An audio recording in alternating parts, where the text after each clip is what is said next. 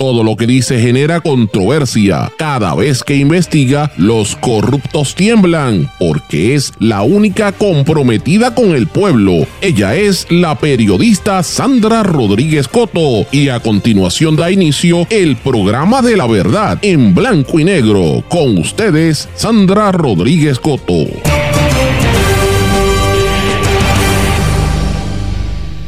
Contaminación en Guánica, caso de Eliezer Molina, seguimiento a la Corporación del Fondo del Seguro del Estado y su privatización, Bad Bunny y Residente, entre los temas de hoy. Bienvenidos a su programa en blanco y negro con Sandra. Hoy es jueves 22 de febrero de 2024. Les saluda Sandra Rodríguez Coto. En efecto, la bahía de Guánica es la segunda bahía más contaminada en el mundo, dicen unos estudios. Y hoy hay una reunión sobre este tema. ¿Qué ha hecho y qué ha dejado de hacer la EPA, el municipio y el gobierno central con esas comunidades. Hoy lo hablamos aquí en exclusiva. Comisión Estatal de Elecciones solicitó la desestimación de la demanda de Eliezer Molina. Insisten en que el activista no ha cumplido con presentar ciertos documentos, pero Molina ripostó diciendo que va para adelante, siempre para adelante, como dice él. De hecho, un juez en San Sebastián no encontró causa en su contra en otro caso y vengo con todos los detalles. La gira Most Wanted de Bad Bunny y el nuevo vídeo de Residente con Penélope Cruz. Vamos a hablar de eso también.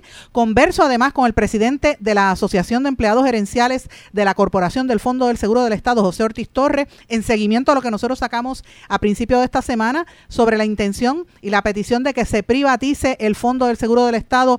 ¿Por qué esta demanda del sector privado es tan importante? Porque eso le importa a usted, tiene que escucharlo hoy. La Unión General de Trabajadores no descarta un paro en el Centro Médico de Río Piedras después de la reunión y de que todos habían vuelto a la normalidad. ¿Por qué vuelven a hablar del tema? Lo tenemos hoy. Hoy también hablo del desplazamiento comunitario y lo que viene para Puerto Rico y por qué es importante para Puerto Rico la gira que están haciendo líderes políticos rusos por el Caribe y Suramérica. Estos son algunos de los temas que vamos a trabajar hoy en blanco y negro con Sandra. Esto es un programa independiente, sindicalizado, significa que se transmite simultáneamente en una serie de emisoras de radio y medios que cada cual es independiente y es el más fuerte en sus respectivas regiones y sus plataformas digitales. Estos medios son la cadena WIAC, compuesta por tres emisoras, WIAC 930 AM Cabo Rojo Mayagüez, WISA WISA 1390 AM en Isabela, WIAC 740 en la zona metropolitana. También nos sintonizan por WLRP 1460 AM, Radio Raíces, La Voz del Pepino en San Sebastián.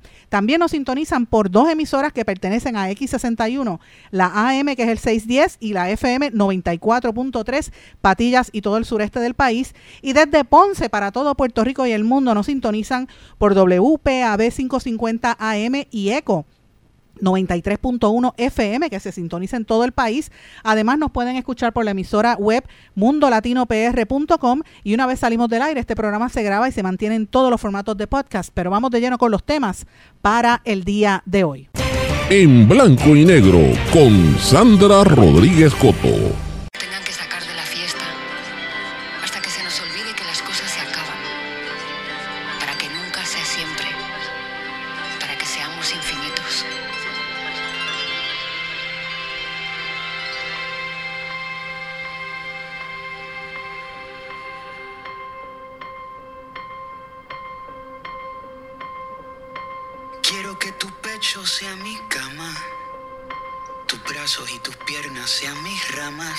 Muy buenas tardes y bienvenidos a En Blanco y Negro con Sandra, mis amigos. Y quise comenzar con ese pequeño pedacito del nuevo vídeo y canción 313 se llama, ese es el título que lleva ese nuevo éxito que sin lugar a dudas va a ser un éxito rotundo de este gran artista puertorriqueño René Pérez Joglar, mejor conocido como Residente, miembro de aquel grupo de Calle 13 que siempre está por ahí en algún momento, ojalá que se vuelva a unir con su medio hermano, ¿verdad? Pero él acaba de lanzar este nuevo sencillo, lo hizo ayer después de que nosotros salimos del aire, después que este programa terminó, así que por eso no lo mencioné en el programa de ayer, pero ustedes saben que me gustan mucho las cosas que hace René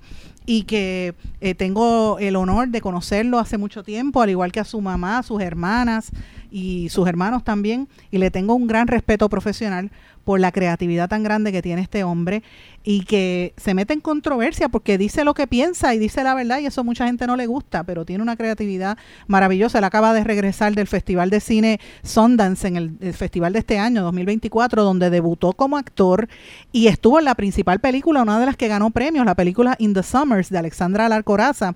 Y este cantante, poeta, artista gráfico, eh, artista de cine, eh, René Pérez, ha hecho una maravilla con los últimos videos muy controversiales, algunos como el de Ricky Martin, pero este en particular es un poema de amor y hay que, hay que verlo, hay que leerlo, hay que escucharlo y usted va a entender que es la nueva poesía contemporánea. Y lo más que me llama la atención es con quien se acompaña en este video, la que está declamando prácticamente todas las estrofas, o por lo menos las primeras estrofas de este, de este poema de él, es la ganadora del premio eh, Oscar a la mejor actriz, una actriz conocidísima a nivel internacional, la española Penélope Cruz y junto con ella también está Silvia Pérez Cruz cantando en este video musical eh, maravilloso. Así que los que no lo hayan visto, pues tienen que verlo. Yo lo puse ayer, tan pronto salió en todas mis redes sociales. También puse un video de sátira que hizo Ranji, que también estudió, igual que René, René Pérez y Ranji,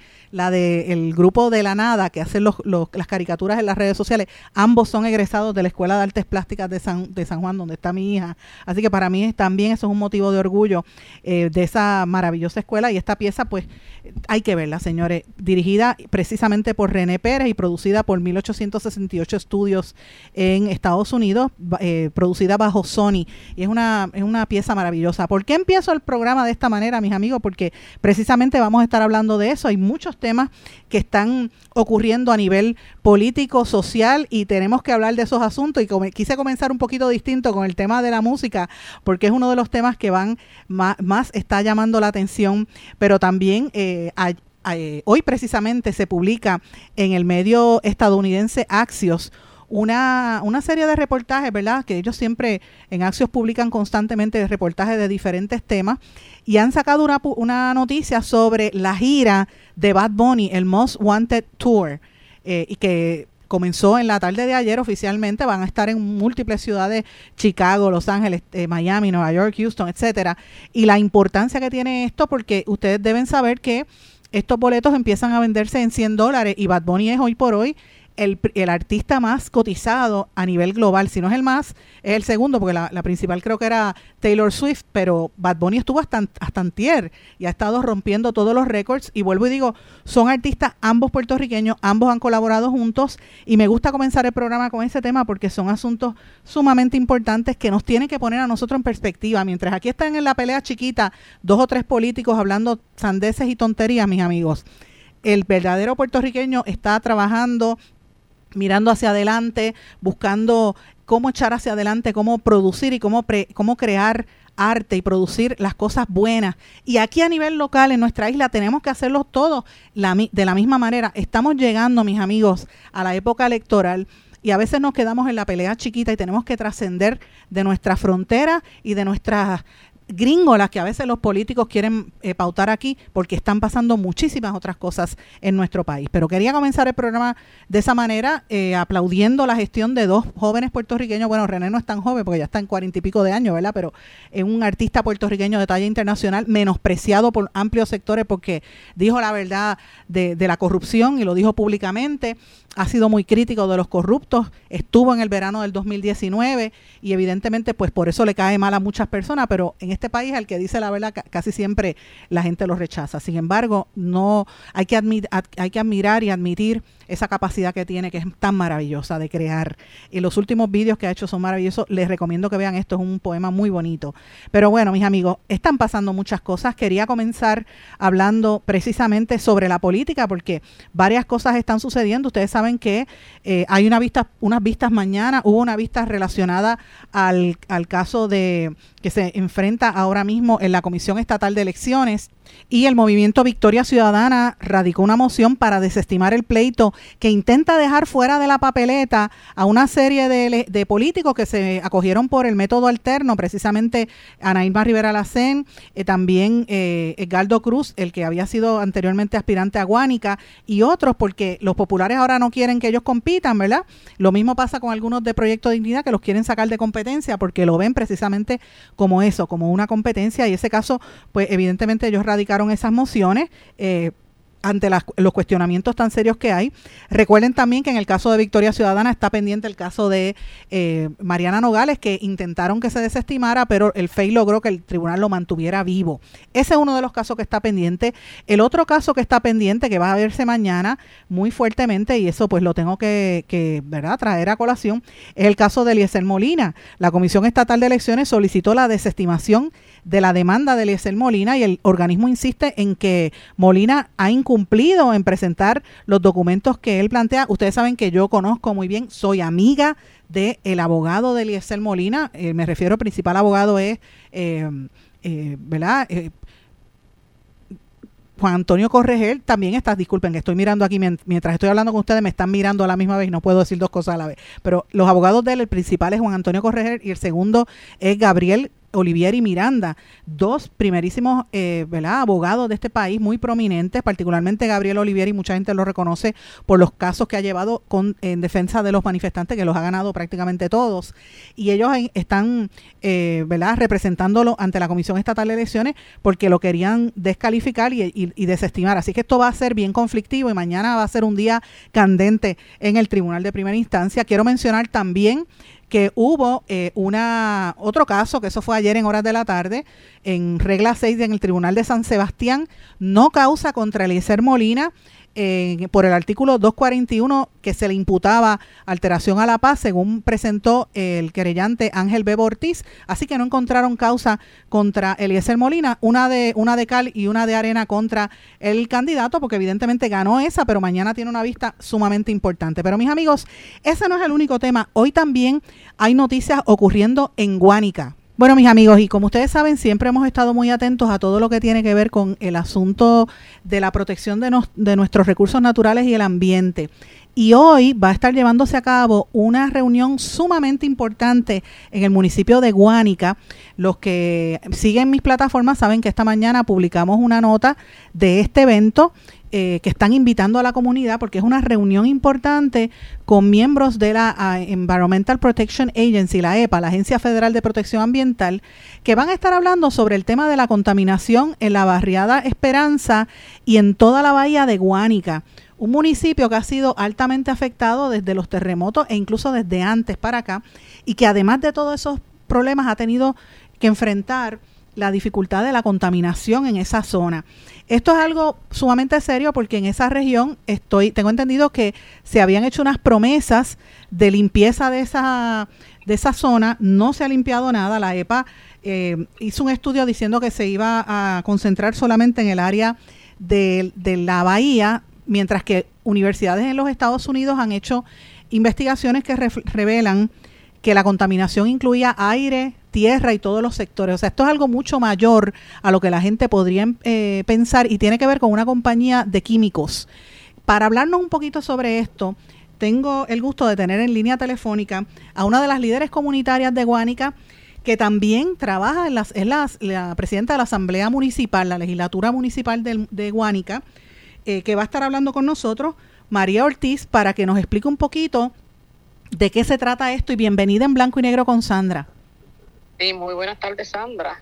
Gracias por la invitación. Gracias, gracias a usted por darme el tiempo y, hablar un poquito de estos temas, porque a veces es importante que la gente tome conciencia de lo que pasa fuera de sus municipios, porque aunque sea otro pueblo distinto, es todo es Puerto Rico y todos nos afectamos. ¿Qué es lo que está pasando específicamente? Y le pregunto si me equivoqué con el tema este de la contaminación en la bahía. No, mira, Sandra, yo también, aparte de ser líder comunitaria y presidenta de la legislatura, yo fui la directora de la Escuela Superior Aurea Aquile, que es la escuela superior que está allí en la carretera 333. En el 2017, más o menos por allí, se acerca a la administración de nosotros en la escuela, la Universidad de Miami porque quería hacer un, estudio relacionado a la contaminación de la bahía. Y me solicita este, unos estudiantes para registrarlos en, la Universidad de Miami, el, el doctor Kumar. Este, y este pues hace, hace, hacemos el, proyecto con los estudiantes, los estudiantes van allá a, Estados Unidos, se capacitan y vienen con él a hacer el estudio. es que eh, el estudio eh, lo hicieron con sangre este de participantes de los ciudadanos cerca de, de las inmediaciones de la bahía, en tejido de peces y ambiente, el ambiente. En ese estudio este, pues, reveló pues la gran contaminación, ¿verdad?, que existe en la bahía. En este momento, los estudios revelan que, la bahía de Guánica es la segunda, la segunda más contaminada del mundo. Así pues. Espera, pero, un pero un momentito, momentito, disculpe que le interrumpa. La segunda más contaminada del mundo. sí. Usted lo puede buscar en la literatura. Y eso, la EPA, hace un año, en marzo del año pasado, que se va a cumplir un año, la EPA me solicitó a mí las facilidades de la legislatura municipal para dar una orientación a la comunidad. Y allí ellos lo establecieron. Entonces, ahí estaban los toxicólogos y, y muchas personalidades ¿verdad? de la EPA, porque la EPA multó a la compañía Ochoa Fertilizer. ¿Me acuerdo? por 10 millones de dólares, eso está allí, usted lo tiene de la EPA. Sí, sí, recuerdo eso. Por 10 millones de dólares para limpiar unos predios de terreno y unos estudios que hicieron de contaminantes en los suelos de los residentes de un área de residentes de la barriada Esperanza. Eso fue hace un año que nosotros fuimos a esa orientación y de, hace un año hacia acá, pues entonces nosotros nos preguntamos, ¿verdad? Las organizaciones, porque la Barriada Esperanza también está organizada, incorporada, este y eh, la comunidad de Arena. Esas son tres organizaciones que estamos incorporados y estamos trabajando diferentes con diferentes situaciones, ¿verdad? Dentro de nuestro pueblo. Eh, y retoman otra vez, retomamos otra vez el, la problemática, porque ya pasamos un año y nos preguntamos qué pasó, porque en, en, esa, en ese momento solamente identificaron unos predios que le pertenecen a Guanica Caribe en la cajetera Ochoa, cuando usted va para Caña Gorda. Sí. Y solamente 19 casas que hicieron los estudios y salieron los contaminantes. Pero un momentito, espérate, para estar claro y que la gente esté eh, lo tenga claro. Eh, estamos hablando de, de que eh, hace un año se hizo esta, esta determinación de la EPA. De la EPA. Ok, y entonces... Un, un superfondo. Un parte del Superfund, exacto. Así que ellos tienen varios sitios que son, creo que son 19 Superfund sites, lugares de, que le llaman Superfondo, que son lugares donde la contaminación es tan terrible que, tienen que crear un fondo especial para poder financiar la limpieza. Y se ha tardado un año. Y no ¿Qué han hecho ellos en este año? Eso es lo, primero que uno tiene que preguntarse. Pues en, este año, ¿verdad?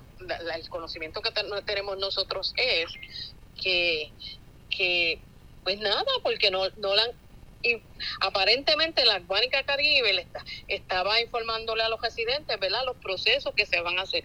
En este momento nosotros como comunidades tenemos una intriga porque en primer lugar nosotros nos desconocemos cuáles son las 19 casas.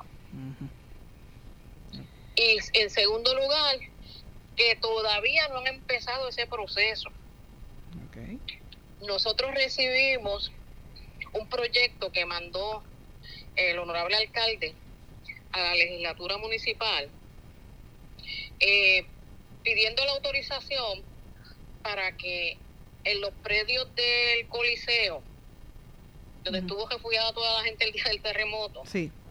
que le alquilase a Guanica Caribe para tener una, una oficina allí y tener unas maquinarias aquí.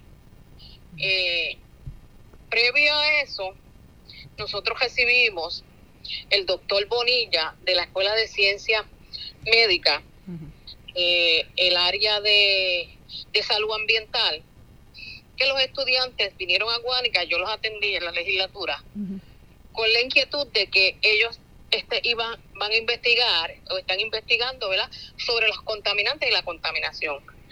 A raíz de esto, nosotros recibimos el, el proyecto, pero cuando los legisladores empezaron a preguntar hacer, hacer las preguntas necesarias, ¿verdad? Y pertinentes de qué ha pasado aquí, por qué se han tardado tanto, qué es lo que van a hacer.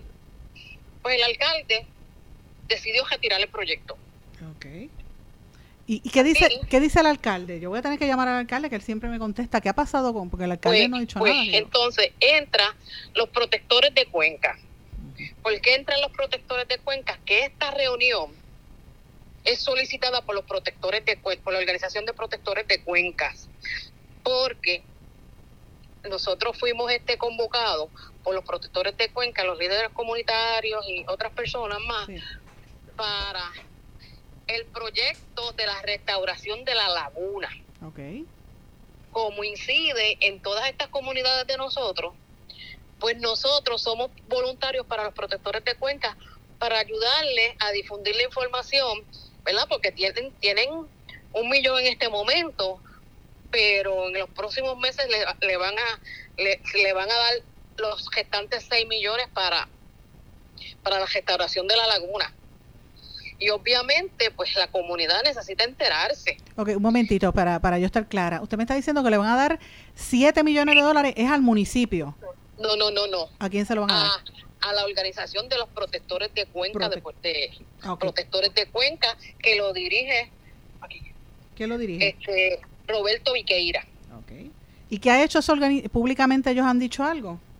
Pues, pues ellos son los que solicitaron a la EPA que viniera, ¿verdad? Junto con nosotros, los comunitarios, las organizaciones comunitarias, a, a explicarnos por qué todavía están aparentemente haciendo pruebas adicionales y no han empezado la remoción de los terrenos de esas 19 residencias porque tiene que haber una remoción de terreno porque los terrenos, las patios de ellos están contaminados. Imagínate. Y posiblemente las, hay que sacar a esa gente de allí, porque si está contaminada el terreno, tiene la casa también, me imagino yo. Pero nuestra preocupación, Sandra, es la siguiente.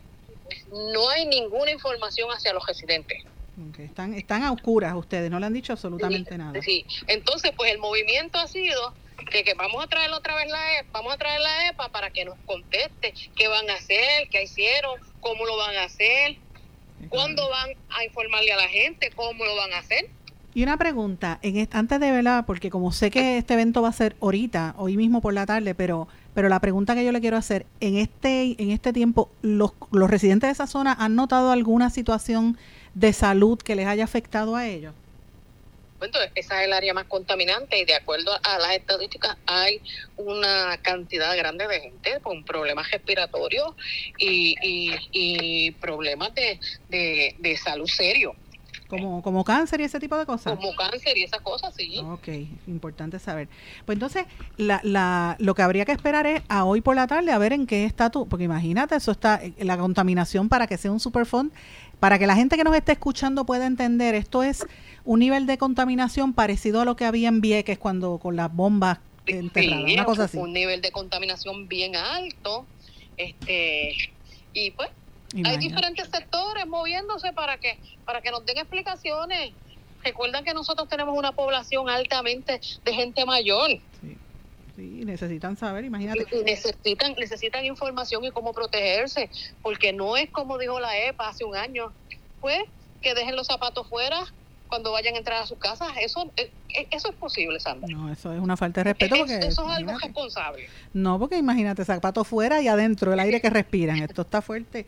Pero vamos a hacer una cosa, porque como esto va a ser mañana, eh, perdón, hoy por la tarde, eh, hoy a las 6 de la tarde en el Club Puertorriqueño de Ensenada es que se va a llevar a cabo esto. Vamos a hablar mañana a ver qué, qué ha pasado y qué, en qué termina. No me comprometo a darle el espacio porque me parece que esto es algo de primera necesidad que la gente en Puerto Rico lo sepa.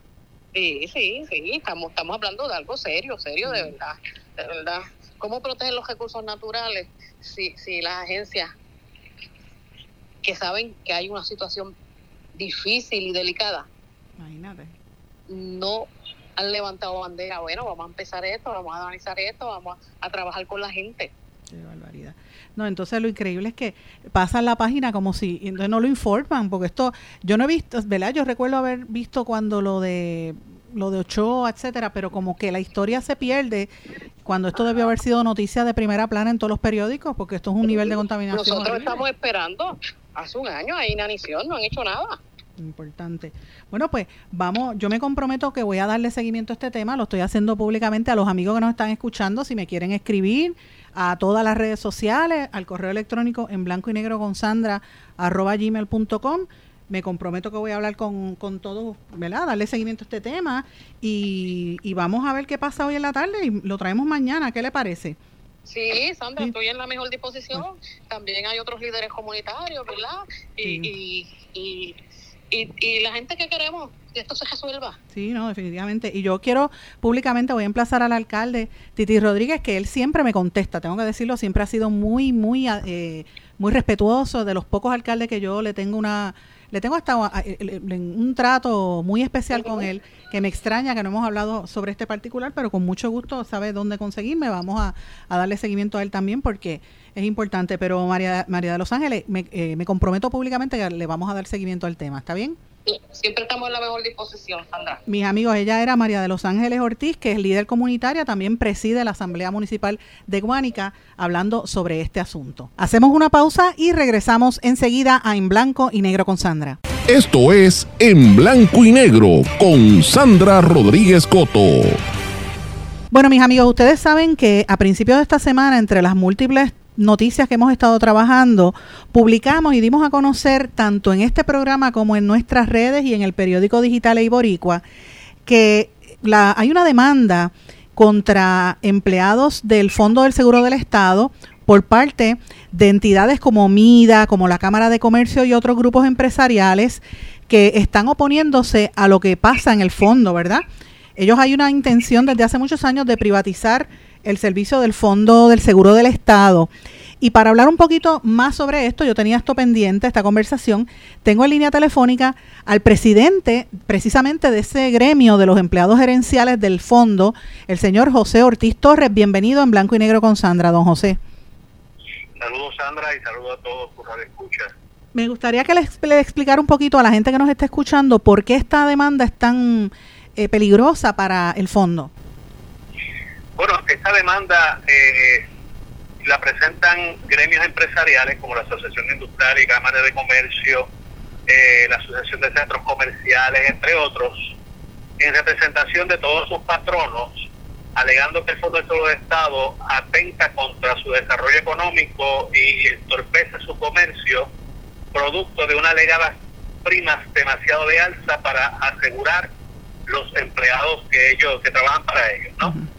Ellos en esa demanda están planteando de que esas primas no se ajustan a lo que dispone la ley, que establece que son lo más bajas posible, y de que eh, hay dinero que se está invirtiendo que no es necesariamente para los servicios del fondo, que son mediante legislación, eh, son leyes especiales, como por ejemplo para los niños de condición especial, que se asigna un dinero para sus terapias físicas y de habilitación y alegan también que el fondo debe devolverle todo el dinero de esas primas en alta y resarcir sus daños económicamente. Eh, nosotros entendemos que esa es una demanda totalmente frívola. No es una demanda que se ajusta a derechos de entrada a la ley del fondo. Aparentemente, estos empresarios o sus abogados no leyeron la ley completa. Establece que cuando un patrón no entiende de que la prima que se le impone por la clasificación de puesto basado en su riesgo de un accidente se puede reclamar y se reclama como primera instancia a la Comisión Industrial, que es una entidad revisora de las decisiones del administrador, producto de la misma ley 45. O sea, pero para, pero un momentito, para, para hacerlo un poco más claro, que la gente que nos está escuchando, que no conoce el detalle, usted está diciendo que la demanda se la hizo al fondo en vez de hacérsela a la Comisión Industrial. No, se la hizo al fondo. Lo que estamos estableciendo que para ese tipo de reclamos se crea como foro primario para llevar esa demanda no al tribunal, sino a la Comisión Industrial. A la Comisión Industrial, ok. No a los tribunales. De hecho, en esa demanda ellos lo que está detrás de todo esto, que desde los 70 son los mismos gremios pidiendo lo mismo, está la privatización del fondo y la libre competencia. ¿Por qué? Porque en el fondo ellos tienen que ser un patrono asegurado. Por las aseguradoras privadas ellos se convierten en clientes asegurados. Tú sabes que un cliente cuando no está conforme con una aseguradora se va para la otra. Y eso lo que sirve es para que esa aseguradora eh, actúe de conformidad a, los intereses del cliente y no del, del obrero lesionado. Y dicho esto, nosotros entendemos que la frivolidad es tan amplia porque ellos alegan que esas primas no se ajustan a la ley cuando esas primas el fondo lleva años que las establece a base de unos estudios actuariales, unos estudios de mercado y se revisan de año en año de conformidad a los riesgos y, y, los impuestos que ellos que ocupan sus empleados y se hacen unas vistas públicas antes del primero de junio todos los años para que ellos precisamente puedan expresarse. Así que todo eso está contemplado dentro de conformidad a la ley y lo que le corresponde a esos em-, empresarios es que si no están de acuerdo con las primas que le está imponiendo el fondo, a los cuales se le ha reducido el 50%, se le han dado bonificaciones, entre otros, pues ellos tienen que recurrir a la pista pública o a la comisión industrial. Así que ningún juez le debe dar paso a esa demanda. Esta demanda no se ajusta a derecho Además, ellos piden la privatización del Fondo de la Libre Competencia y eso meramente se realiza por eh, legislación, no los tribunales. Y, y nada, yo creo que la Corporación del Fondo del Estado cumple con toda su legislación y al contrario, ha eficientizado el servicio. Yo le, yo le, le quería preguntar porque obviamente hay eh, desde hace muchos años, yo diría que más de 20 años, está el sector privado que quiere, quiere que se privatice. El Fondo del Seguro del Estado es una de las corporaciones que más dinero tiene y siempre se critica que en el fondo pues gana mucho dinero. La, la misma, muchas de las críticas que se hacía, por ejemplo, a la Autoridad de Energía Eléctrica en torno a los empleados. Hace, si no me equivoco, y usted me va a corregir, hace como, yo diría que como tres o cuatro años se hicieron unos topes y los empleados no pueden ganarse las sumas astronómicas que tenían antes, según, según si, mal, no recuerdo, ¿verdad? En esa época, eh, pero la pregunta me viene es porque el, en otros estados, en otros territorios y estados de la nación americana no existe una figura como el Fondo del Seguro del Estado. Este, eh, ¿Cuál es la diferencia, si alguna, que usted entiende que, que es un beneficio para las empresas en Puerto Rico tener esta corporación? Bueno, eh, en Estados Unidos sí existen, eh, hay más de 14 estados, creo que el mismo número, que existen sistemas como el fondo. Eh, y ellos tienen, pues obviamente, otros estados lo tienen privatizado, pero hay otros estados que lo tienen de forma estatal como nosotros. Quizás lo que no tienen es el sistema complementario del servicio médico. Es, exacto, por ahí era. Tiene el fondo, que administra un hospital supraterciario especializado, como es el hospital industrial y sus dispensarios médicos en las diferentes regiones. Eh, pero obviamente la gran diferencia, vamos a empezar de que las aseguradoras prácticamente están acusadas de la debacle del sistema de salud en Puerto Rico, eh, precisamente porque están impidiendo servicios a los pacientes asegurados y le están limitando el acceso a los medicamentos a través de unas determinaciones por encima del criterio médico. ¿Por qué? Porque las privatizadoras lo que vienen es hacer dinero y ganancias. La Corporación del Fondo, por su naturaleza de la legislación, su propósito social que impide esa legislación, es ofrecer todos los servicios de forma ilimitada para que ese trabajador se rehabilite e inmediatamente se coloque en el centro de trabajo. Y el fondo está siendo tan eficiente que han disminuido los casos activos porque se está rehabilitando estos empleados a la brevedad posible para que puedan eh, ir a su centro de trabajo y mantenerse trabajando o en caso de incapacitarlo, tomar las determinaciones de incapacidad en lo menos tiempo posible para que estas personas puedan adquirir los beneficios.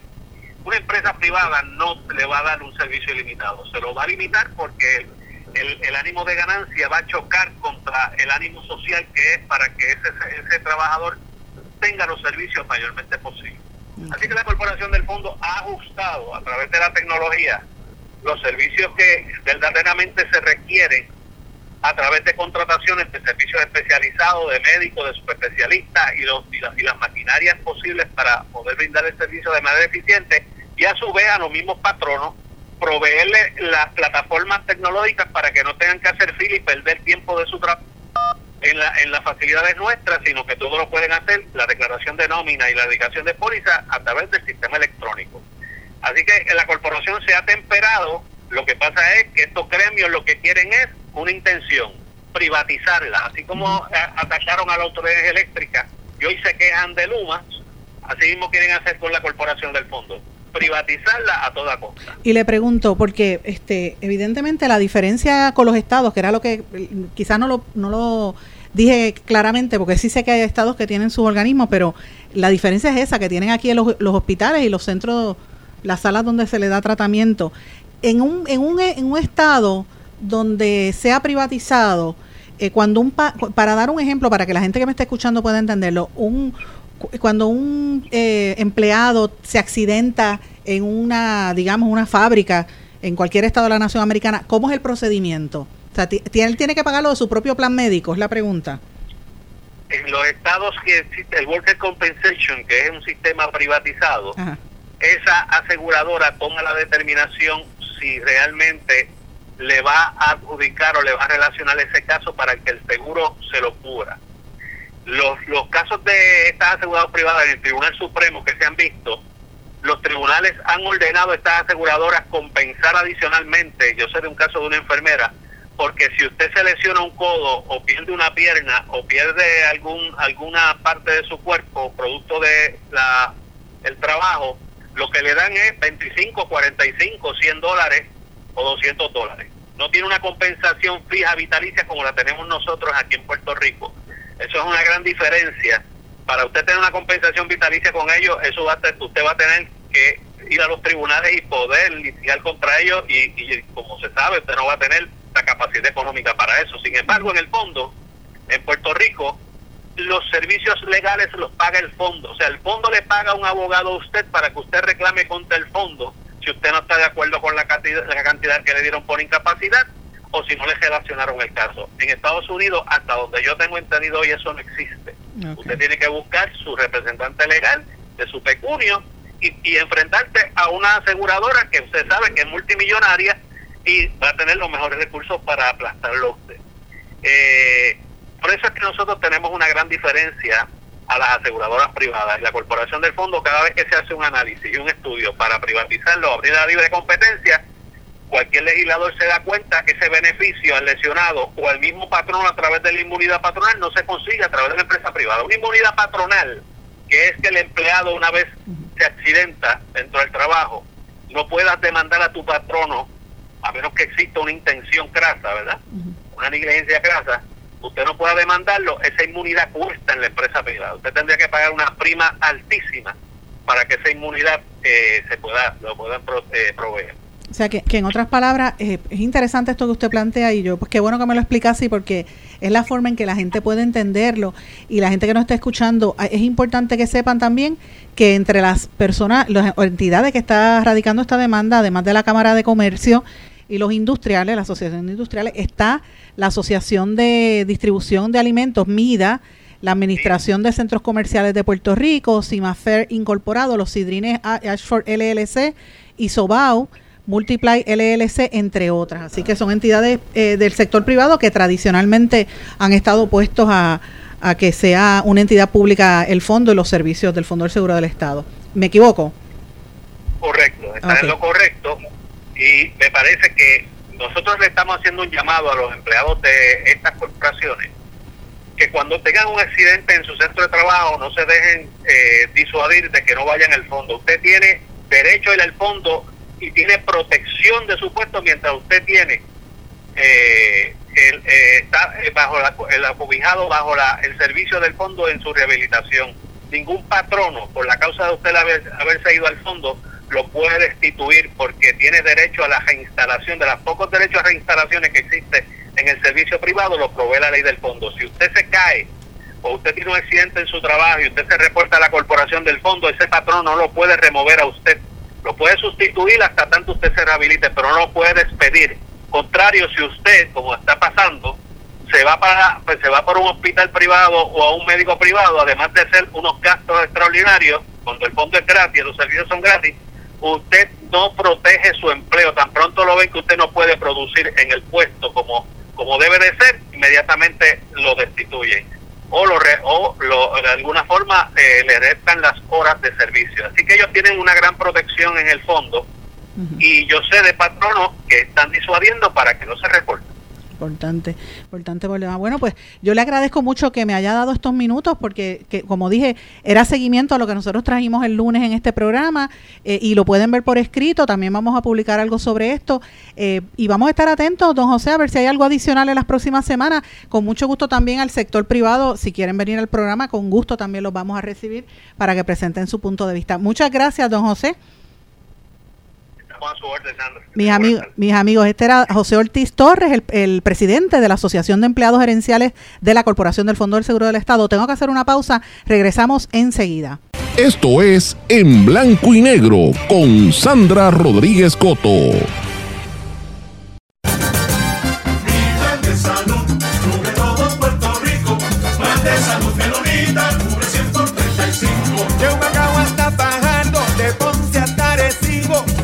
Salud menonita cubre 100 por 35 de Santa Isabel a Caguas de San Juan hasta bonito. Plan de salud menonita cubre 100 por 35 mi plan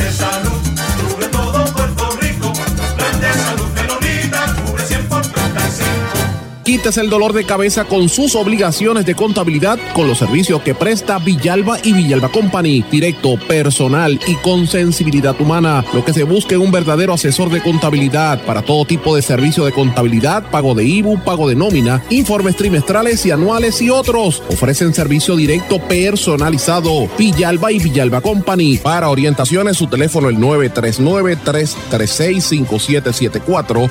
939-336-5774. 5774. Oye, Brian,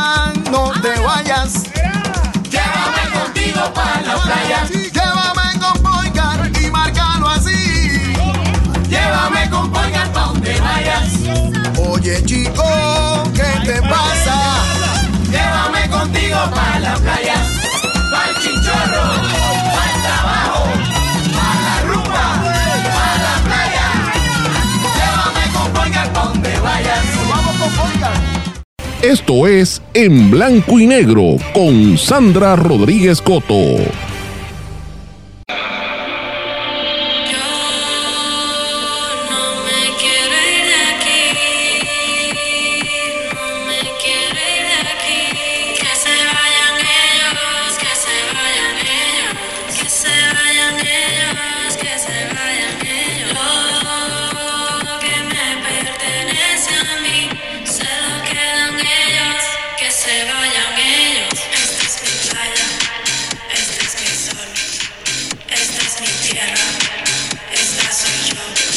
Regresamos en blanco y negro con Sandra, mis amigos. Ustedes recuerdan ese, ese, esa estrofa tan breve pero tan contundente de aquella canción del verano, El apagón de Bad Bunny, que fue bastante controversial, que incluía también como parte de ese vídeo un documental tipo reportaje que hacía la queridísima amiga Bianca Graulau, que por cierto, Bianca, si me estás escuchando, te envío un abrazo bien fuerte y solidario, está haciendo un trabajo excepcional y cada día que la veo me enorgullece y me alegra más verla porque está haciendo el trabajo que había que hacer, en, en- por lo menos para la diáspora puertorriqueña, sobre todo los puertorriqueños que su primer idioma es inglés, pues reciben en, en Bianca pues un gran trabajo y pues hemos hablado muchas veces sobre estos temas, pero bueno, yendo al, yendo al, punto, como digo yo, esa, esa estrofa era parte de una can- un esfuerzo donde Bad Bunny y ella pues recogían el sentir de los de lo que los periodistas hemos estado cubriendo sistemáticamente por muchos años ya, que tiene que ver con todo este proceso de,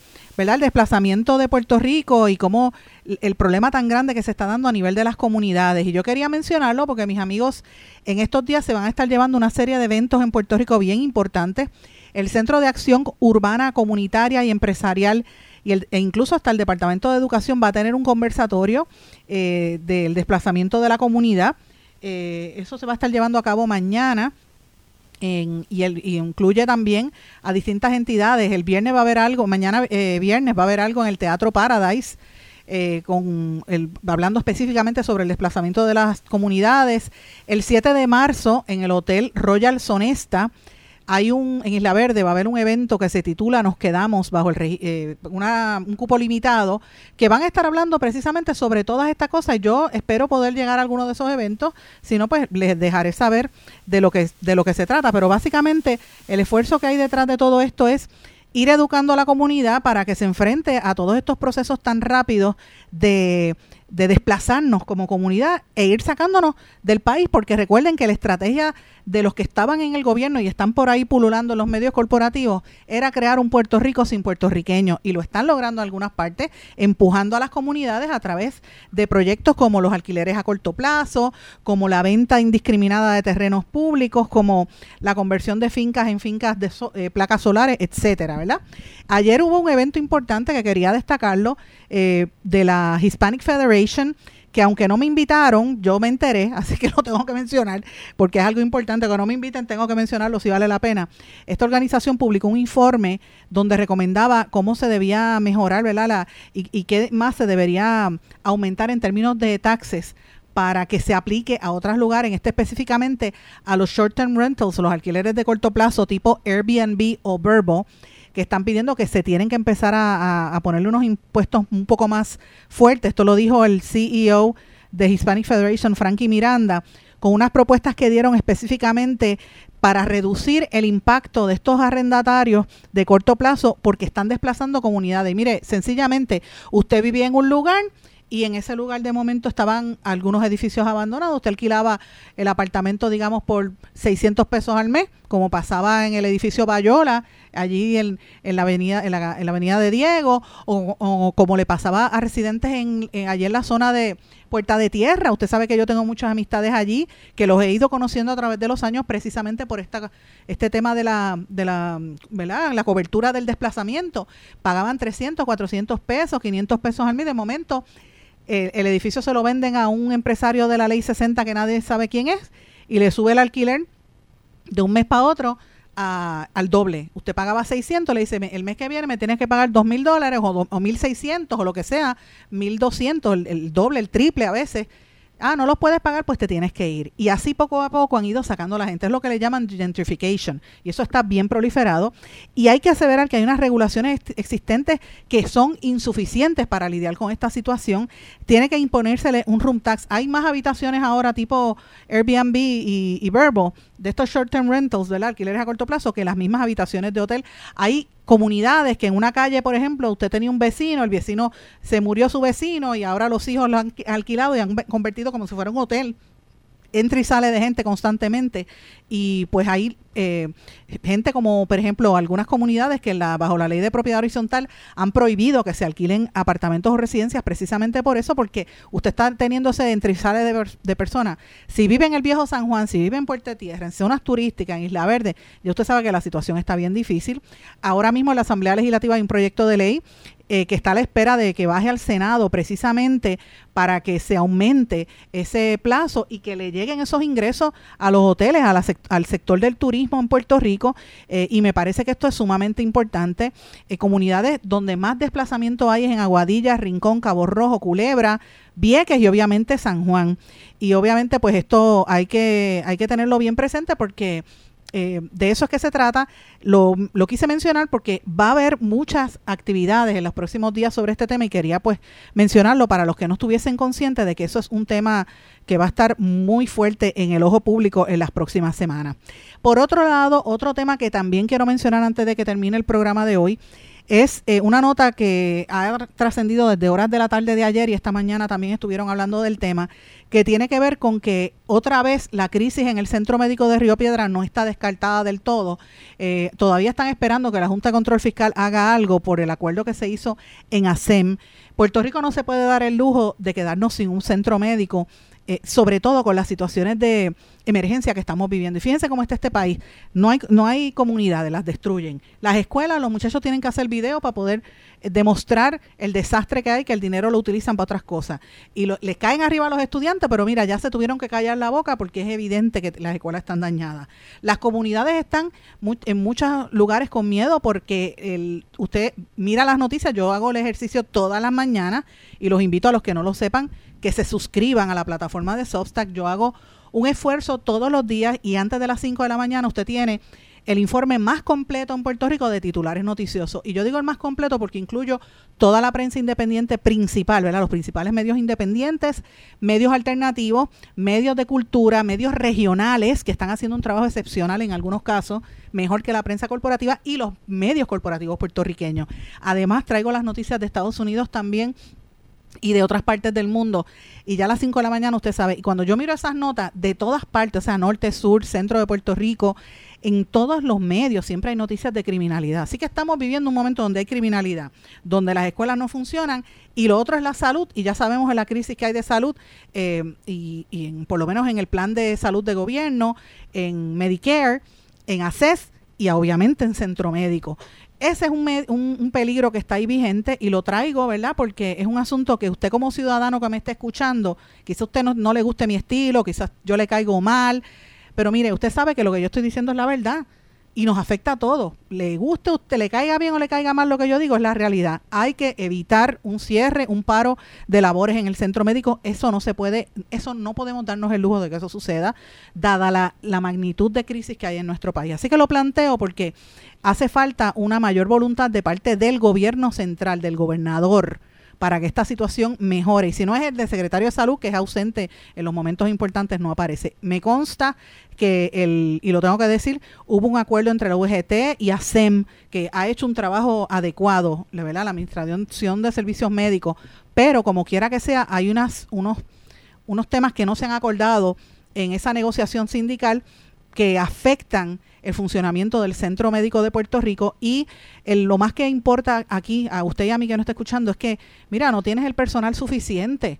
La gente le pagan mal y le tienen malas condiciones. Pues mira, cogen un avión y se van porque es más fácil irse a trabajar a otro lugar y entonces nos seguimos fastidiando y no podemos, eh, aquí pierde todo el mundo, pierde el empleado, pierde el gobierno, así que eh, aquí hay que meterle presión a la Junta de Control Fiscal para que actúe y no permita que esa posibilidad esté ahí de que haya otro paro de labores o, una, o, que sea real esa posibilidad de un paro de labores. No nos podemos dar el lujo, señores, de que esa situación suceda. Así que lo planteo porque es otro de los temas que yo lo tenía muy pegado del corazón y quería traerlo a colación de los asuntos importantes que nos están eh, afectando.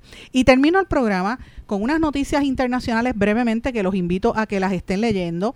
Fíjense que yo llevo desde el lunes, y le- les reitero, si usted escucha mis titulares de Sandra me dijo, y aquí en este programa en blanco y Sandra, eh, blanco y negro con Sandra lo he dicho también, desde el lunes yo estoy viendo unas movidas de diferentes cancilleres, ¿verdad? Políticos yendo a diferentes países. Larov, que es el canciller de los rusos, un- mano derecha de Putin, está en un tour, estuvo en La Habana reunido con el gobierno de Cuba, ahí, aquí cerquita, en La Habana, menos de una hora de distancia. Lo que pasa es que parece que es otro planeta, ¿verdad? De- por las diferencias políticas, pero estuvo aquí cerquita. Y recuerden que el, problema geopolítico en nuestra región caribeña más importante fue la crisis de, por lo menos en aquel, hasta los 50, fue la crisis de, de la bahía de Cochinos y la, cuando Cuba se declaró comunista. Y miren, era el, el mismo escenario, era Cuba y Rusia, o antes la Unión Soviética, y Puerto Rico y Estados Unidos por la otra por el otro lado, ¿verdad? De la, de la moneda. Pues estamos en la misma.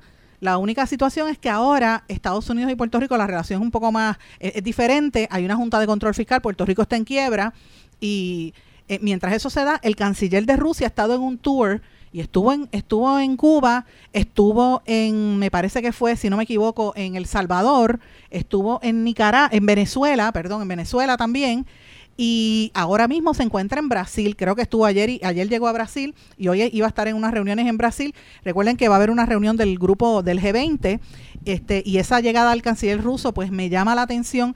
Lo traigo, señores, porque se están dando unas dinámicas políticas en esta región que tenemos que estar pre- eh, pendientes. Yo sé que la prensa en Puerto Rico no le presta el tiempo ni la ni, le- ni el énfasis, sin embargo, nos coge las cosas por sorpresa. Pues mire, a mí no me coge por sorpresa de que se están dando unas movidas y a eso pues me, me pone a pensar las movidas que yo veo de parte del gobierno de los Estados Unidos, anuncios recientes de movilizaciones militares, las extensiones de, de las construcciones que se está haciendo, por ejemplo, en la en el en, en Buchanan, el fuerte Buchanan, el, el interés nuevamente de activar Roosevelt Roads para otros negocios relacionados. O sea, no estoy diciendo que los, mil- los militares van a retomar la base, pero, pero sí de que hay unas movidas. Y lo planteo porque se están dando unos espacios eh, políticos distintos. Y ustedes recuerdan que el lunes en este programa tuvimos al distinguido profesor Carlos Severino que nos estaba hablando precisamente de esto que les estoy diciendo en el espacio geopolítico, de dónde queda con esta est- esta controversia tan fuerte que hay, esta guerra sin cuartel, donde están matando más de 29 mil personas en este genocidio de, en, en Palestina, y a, eso añádale la guerra en Ucrania, pues mire, eh, Puerto Rico tiene que estar atento a todas estas situaciones por nuestra relación política con los Estados Unidos. Simplemente lo estoy planteando, mis amigos, para que usted tenga los ojos abiertos, sepa que han habido ataques no solamente en Palestina e Israel, eh, eh, en esa área de Gaza, eso se ha extendido al Líbano, eh, ha habido también eh, un ataque de israelí en Damasco, Siria, o sea, la situación se está poniendo bien caliente y estas movidas, cuando usted ve el canciller ruso dando estas, estas vueltas por acá en América, pues nos tiene que poner a pensar. Mis amigos, con esto tengo que dejar el programa por hoy porque no tengo más tiempo, pero yo les agradezco su sintonía. Fíjese que le digo todas estas cosas simplemente para que usted prenda ¿verdad? Eh, la bombilla, como digo yo, y esté atento a los acontecimientos para que no le cojan por sorpresa. Vamos a hablar más de esto en otras emisiones de En Blanco y Negro con Sandra. Muy buenas tardes a todos, que la pasen bien, será hasta mañana. ¿Se quedó con ganas de más? Busque a Sandra Rodríguez Coto en las redes sociales y en sus plataformas de podcast, porque a la hora de decir la verdad, solo hay una persona en la que se puede confiar, Sandra Rodríguez Coto, en blanco y negro.